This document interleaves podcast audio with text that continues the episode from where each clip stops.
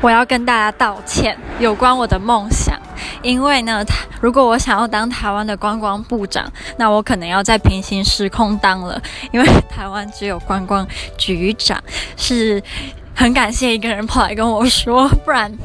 就是太丢脸啦，所以请大家忘记我前一个录音说我要当观光部长，是观光局长，还有文化部长。但是我觉得，其实文化部长我也是很愿意的，因为我觉得他跟推广台湾的文化、跟文学啊，还有电影啊、戏剧作品也有很大关系。所以其实文化部长跟观光局长都是我非常非常乐意就是做过，但这跟我乐不乐意没有关系，跟我有没有那个能力才是重点。总之，这个录音。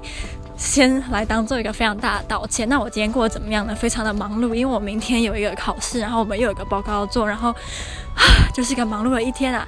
我刚刚去了亚洲餐厅吃啊，一个香港风格的鸡餐，超难吃。